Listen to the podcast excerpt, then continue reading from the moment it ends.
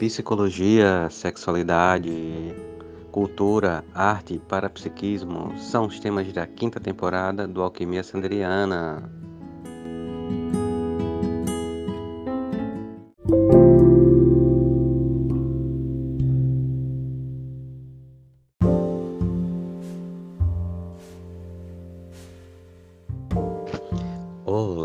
Alquimistas! Bem-vindas a mais esse episódio do Alquimia Sanderiana. E hoje vamos falar sobre um tema muito importante: autocuidado sexual. Depois de termos falado sobre várias formas de autocuidado, o autocuidado sexual ele é também tão importante quanto os demais. E aí nos perguntamos como anda a minha vida sexual, né? Como é que anda meus desejos? Eu tenho desejos sexuais, eu, eu sinto tesão em alguma coisa. Não é sobre se você está fazendo sexo ou não, né? Porque os, o conceito de sexo ele vem, ele vem sendo trabalhado, ele vem sendo aperfeiçoado no decorrer desses, desses anos. E nós percebemos que sexo ele não é mais só penetração, né? A penetração é parte do sexo, tendo uma, uma observação heteronormativa, né, da penetração pênis-vagina, isso aí é coisa da heteronormatividade, que via sexo apenas dessa forma. Né, com a evolução dos conceitos, com a diversidade cultural, fugindo de um escopo limitado daquilo que é só homem, branco, hétero, cristão, né, homem cis, né, hétero cristão. Então, é, tudo que saía desse escopo não era sexo e era considerado perversão, né, era considerado anomalias ou parafilias, porque o sexo era tido como algo apenas né, para a procriação. Então era considerado sexo a atividade que gerava a procriação. Então, nesse sentido, penetração, pênis, vagina. Né? Só que não, né? Sexo ele é muito mais do que isso. A penetração pênis-vagina é uma é uma uma das coisas existentes no, no sexo. Então, como anda a sua vida sexual, né? É o seu tesão, né? A sua sensibilidade ao desejo, né? E essa sensibilidade, ao, sensibilidade ao desejo, ela é expansiva a tudo, né? A vontade de fazer as coisas, a sua criatividade, a sua alegria, a sua empolgação, né? Porque estamos falando de um jeito ou de outro de energia, né? Da energia sexual. E a energia, ela é foco, né? Você pode focar sua energia em alguma coisa ou você pode dispersar sua energia em várias coisas. Sem querer entrar, mas já entrando dentro de um parêntese que foge um pouco ao tema, no plano no plano esse plano é, tridimensional que nós vivemos com o tempo, nesse né? plano de matéria cristalizada, de matéria sólida, é, as coisas fluem melhor quando você foca a energia. Para além desse plano, a energia não é que ela se dispersa, mas que ela engloba tudo. Então você não precisa focar porque você vai na percepção do todo. Mas como geralmente estamos é, dentro dessa intrafisicalidade né, do mundo físico, então a nossa energia ela muitas vezes ela funciona melhor focando, né?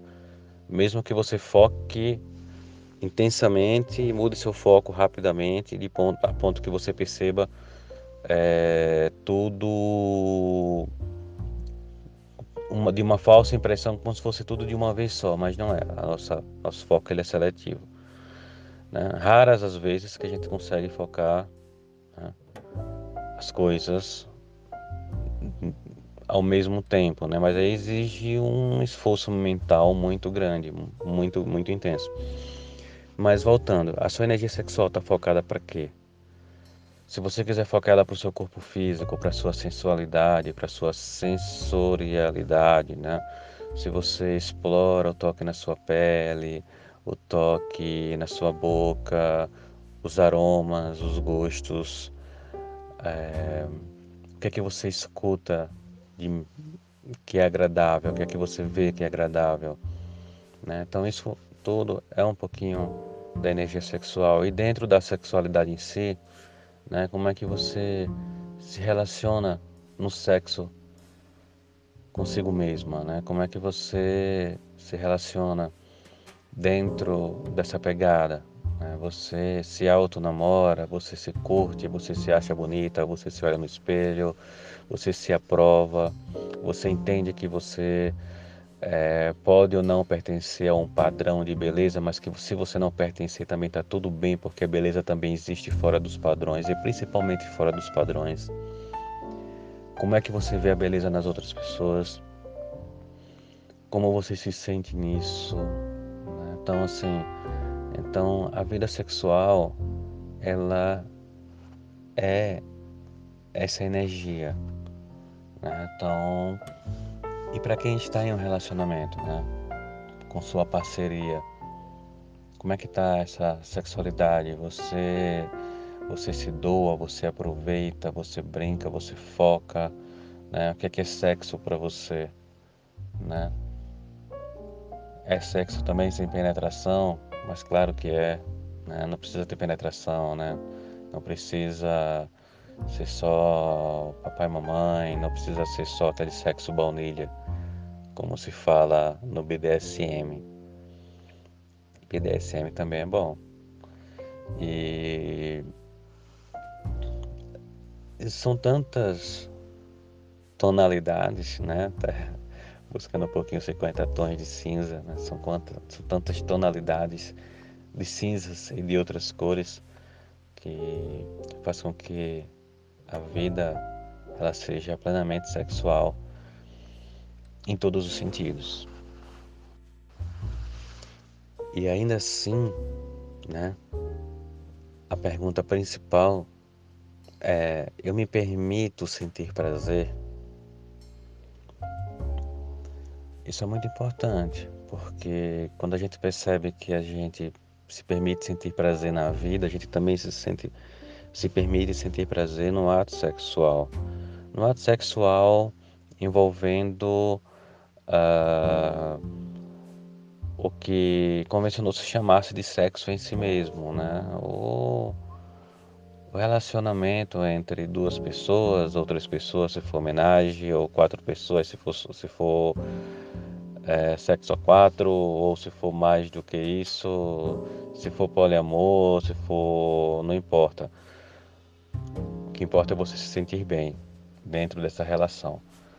E nos toques, né? Você se permite sentir prazer. De que forma? Ah, de repente eu tô com uma pessoa, mas eu fico pensando na, sei lá, será que essa pose tá essa posição tá boa, tá mostrando é, aquela gordurinha ali ou aquela gordurinha aqui e se concentra nisso e muitas vezes não flui, né? Muitas vezes a energia é, outra pessoa, até você, você pode até fingir que tá bom, né?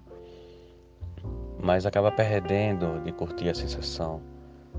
Né? Então, assim, é, é importante aprender a, a, sentir prazer na vida, apreciar um, um café bom, um café gostoso, apreciar um vinho gostoso, né? sentir o cheiro do vinho, apreciar a cor do vinho. Puxa, mas que delícia a cor e o aroma e o gosto do vinho na boca, a intensidade dos taninos, a doçura ou a, a secura do vinho, né? o corpo do vinho, né?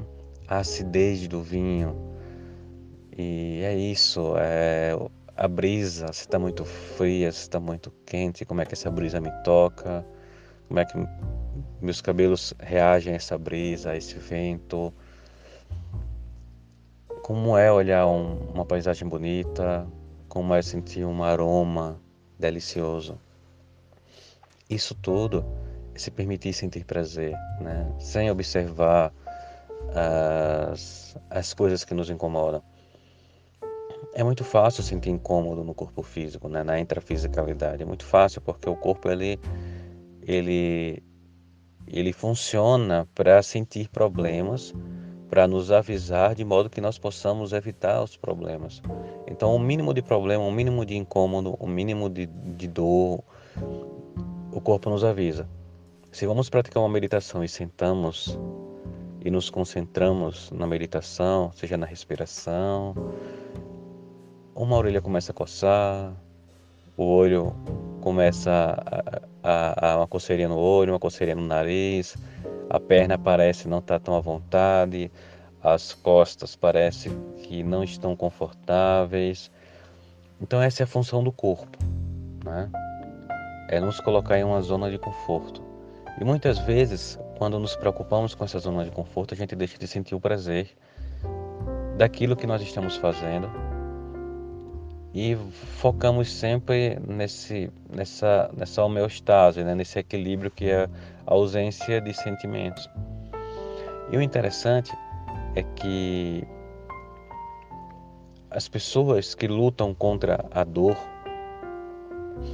isso é interessante porque eu falei agora de BDSM, tem uma, uma dá para fazer um link, um link legal.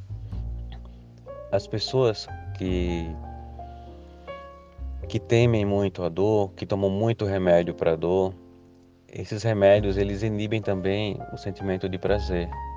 Então a pessoa fica neutra, não sente dor, mas também não sente prazer, fica apática. O, a relação do BDSM com a dor e o prazer também é muito interessante, né? Nós estamos na é, chegando ao dia do BDSM. Se não me engano, é no mês de julho.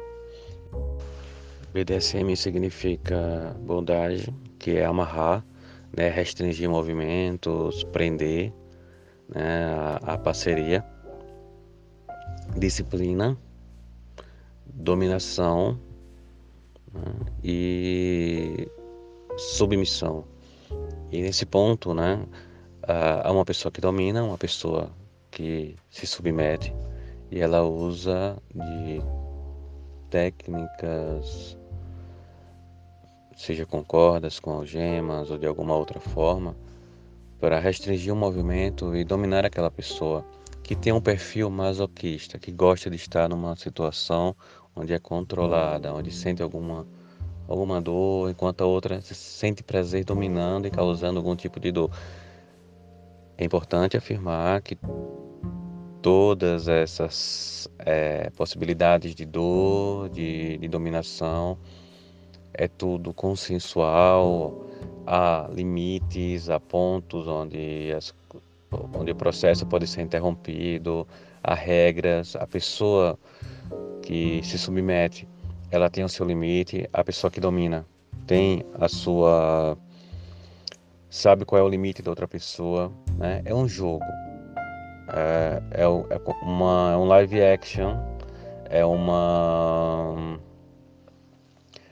é um, é um psicodrama sexual, né? onde uma se submete às vontades da outra, sente prazer em sofrer para o benefício do outro e o outro sente prazer em causar um sofrimento ao outro. Agora é um sofrimento é, que conduz ao prazer, né? Então, desse modo, a gente começa a perceber que dor e prazer estão intimamente relacionados, né? A pele, né? Reich já falava sobre isso, né? Então, assim, ele fez o experimento da ameba.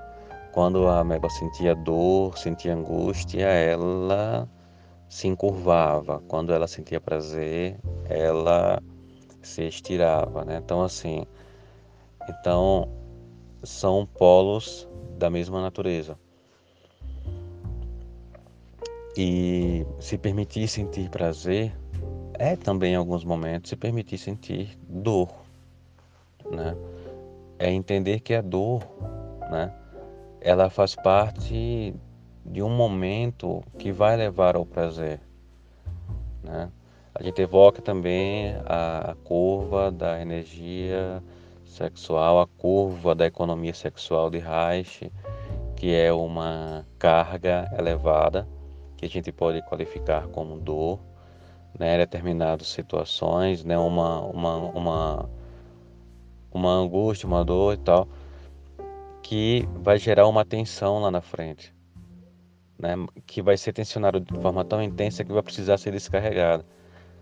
E é essa descarga que já começa o prazer até o relaxamento, que é o último ponto da economia sexual, segundo Reich. Então, dentro dessa perspectiva, né, aceitar os momentos de dores é, na vida e os momentos de prazer é em si também uma educação sexual. Então, aceitar que ela não não se preocupar tanto com aquela gordurinha, com aquela seja lá o que for, com aqueles pensamentos, com os tabus durante a prática sexual, né? Em si, o sexo propriamente dito, é, corpo com corpo, com corpos, né? Então isso se permitir, né? aprender a sentir prazer consigo e com as parcerias. Isso faz com que as pessoas evoluam e se autoconheçam de uma forma muito, muito grande.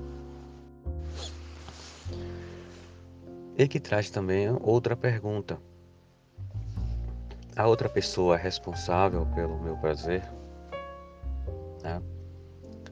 Ah, eu saí com uma pessoa tal, mas essa pessoa não foi tão legal. A pessoa era boa, ela tinha boa disposição, ela estava entregue, mas a pessoa não era tão.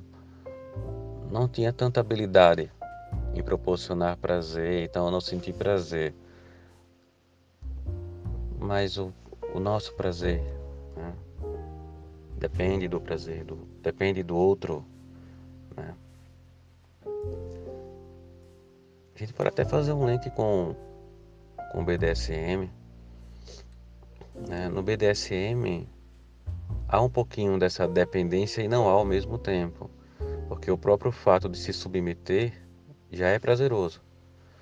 Né? Uma pessoa que é submissa, ela já sente prazer em, em estar sofrendo, mesmo que o outro não queira dar-lhe prazer, para ela é um prazer. Mas em um encontro casual ou com uma parceria fixa, mas que ainda não há um alinhamento sexual, é, será que ah, eu não consegui sentir prazer porque outra pessoa. Olha, tem tantas formas de você se autoestimular, é tudo tão dentro, né? A outra pessoa, ela é uma, ela é um complemento, mas o prazer vem de dentro para fora, não de fora para dentro. O toque da pessoa em você ou das pessoas em você, se for mais de de uma dupla, então isso vai fazer com que você vai lhe gerar estímulos, mas é você quem vai chegar ao resultado.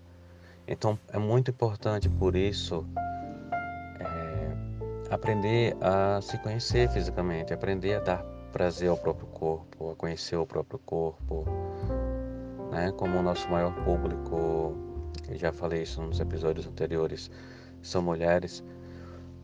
Quantas mulheres hoje ainda não se permitem olhar a vulva, né? Quantas mulheres não conhecem a anatomia da vulva, não sabem que o clítoris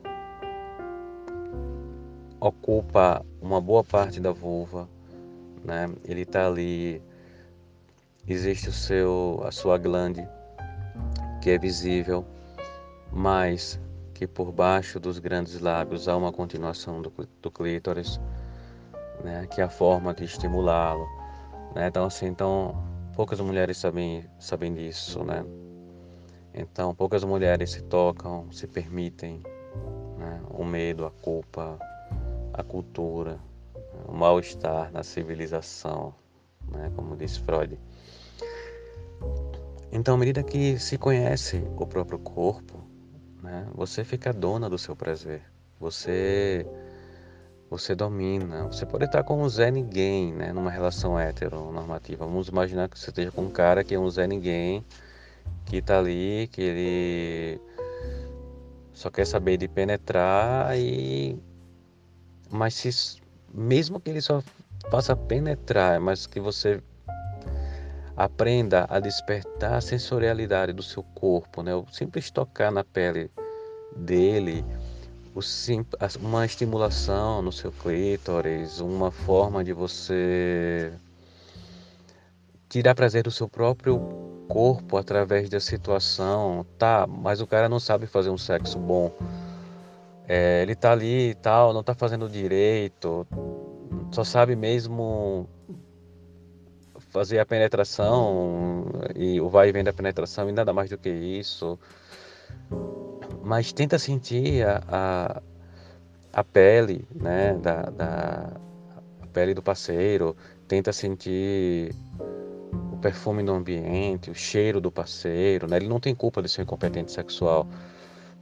É, a cultura também faz isso, né? Às vezes, se ele pudesse escolher não ser um incompetente sexual, ele escolheria não ser né? Mas a, o sistema que ele foi criado colocou dessa forma. Então, assim, tenta tirar partido da, da luz, dos aromas, da situação, né? Fantasia, fecha os olhos, se toca, permite sentir, né? Então, você pode ser, ser sim responsável pelo seu prazer. Numa situação que você esteja com outra menina, vai ser muito mais fácil, né? Porque a grande maioria das mulheres que se permitem encontros amorosos sexuais com mulheres, elas sentem muito prazer, muito prazer. O que mostra que o prazer não vem da penetração, a penetração é mais um estímulo, né? E que pode-se ter um prazer maior ou não a depender do contato com o clitóris, do contato com o ponto G e de outros estímulos no corpo inteiro, né? Então, assim, então, por uma mulher conhecer muito bem seu corpo, ela vai saber tocar muito bem o corpo da outra mulher. Então, o prazer ele não depende só da outra pessoa, depende também de você. Agora é claro que há situações, por exemplo, numa, numa relação hétero, onde tem homem que em dois minutos ele ele termina, né? Ele gozou, acabou, e não tem como ir mais além, né? Ele não sabe fazer mais nada. Então, realmente, esse aí você deve mandar andar, né? Não serve. Porque você, só se você tivesse com alguma algum recurso na hora, sei lá, de repente você sozinha fechar os olhos depois que ele virou e dormiu e ficar pensando em algo e conseguir seu próprio prazer, né? Tentar compensar essa incompetência sexual que é o que nos vai levar para outro ponto, né?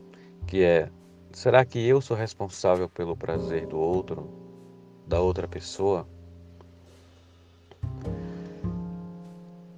É uma coisa meio contraditória, né? Nós não, não, não devemos esperar que a outra pessoa seja responsável pelo nosso prazer. Nós devemos nos apropriar, nos empoderar e dominar nosso próprio corpo, nosso próprio prazer.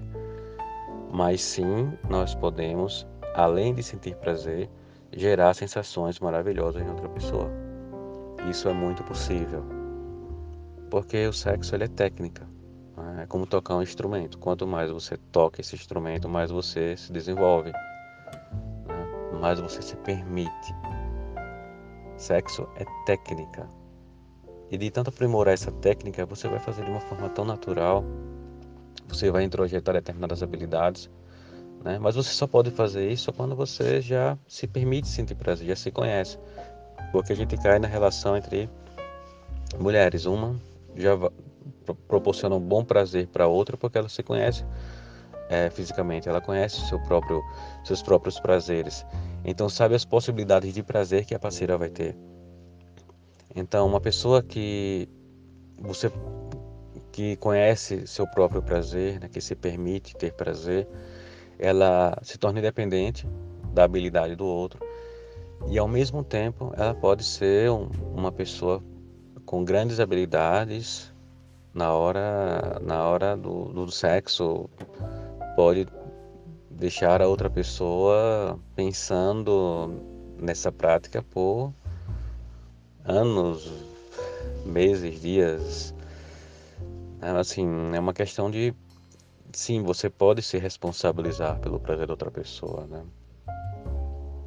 É muito é muito bom saber que se pode fazer isso, né?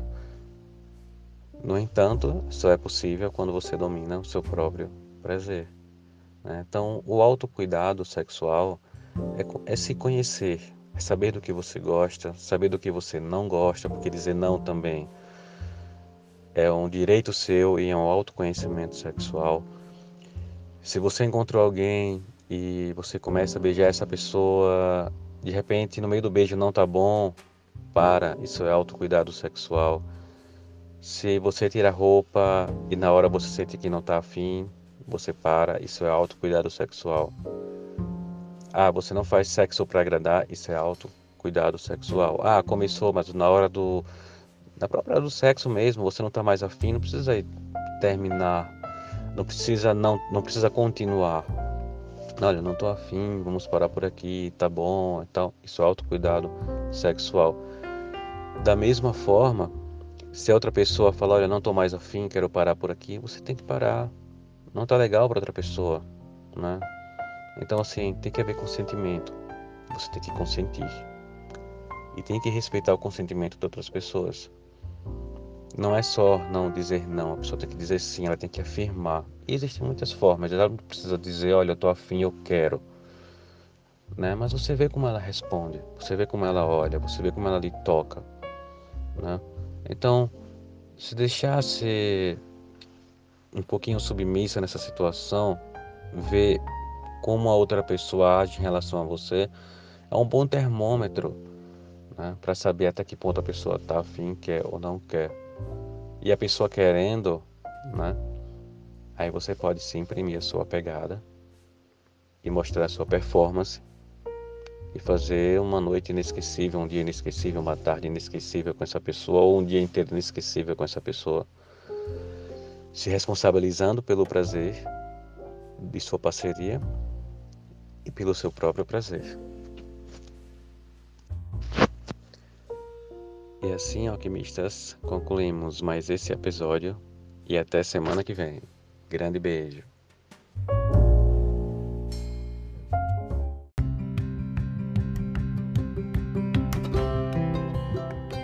Podcast Alquimia Sanderiana tem o apoio do Chalé da Chapada, no Vale do Capão. Chapada Diamantina, o melhor lugar para se hospedar.